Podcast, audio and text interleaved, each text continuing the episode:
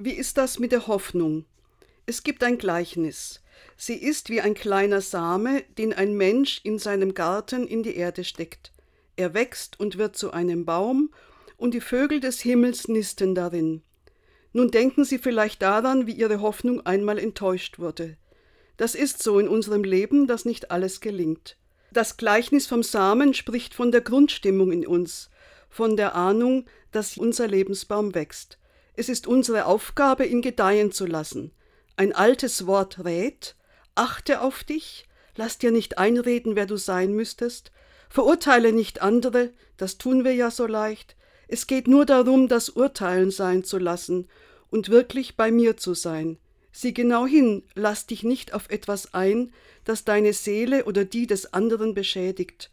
Das wird nicht immer gelingen, aber selbst wenn wir einmal den falschen Weg gegangen sind, können wir ja umkehren.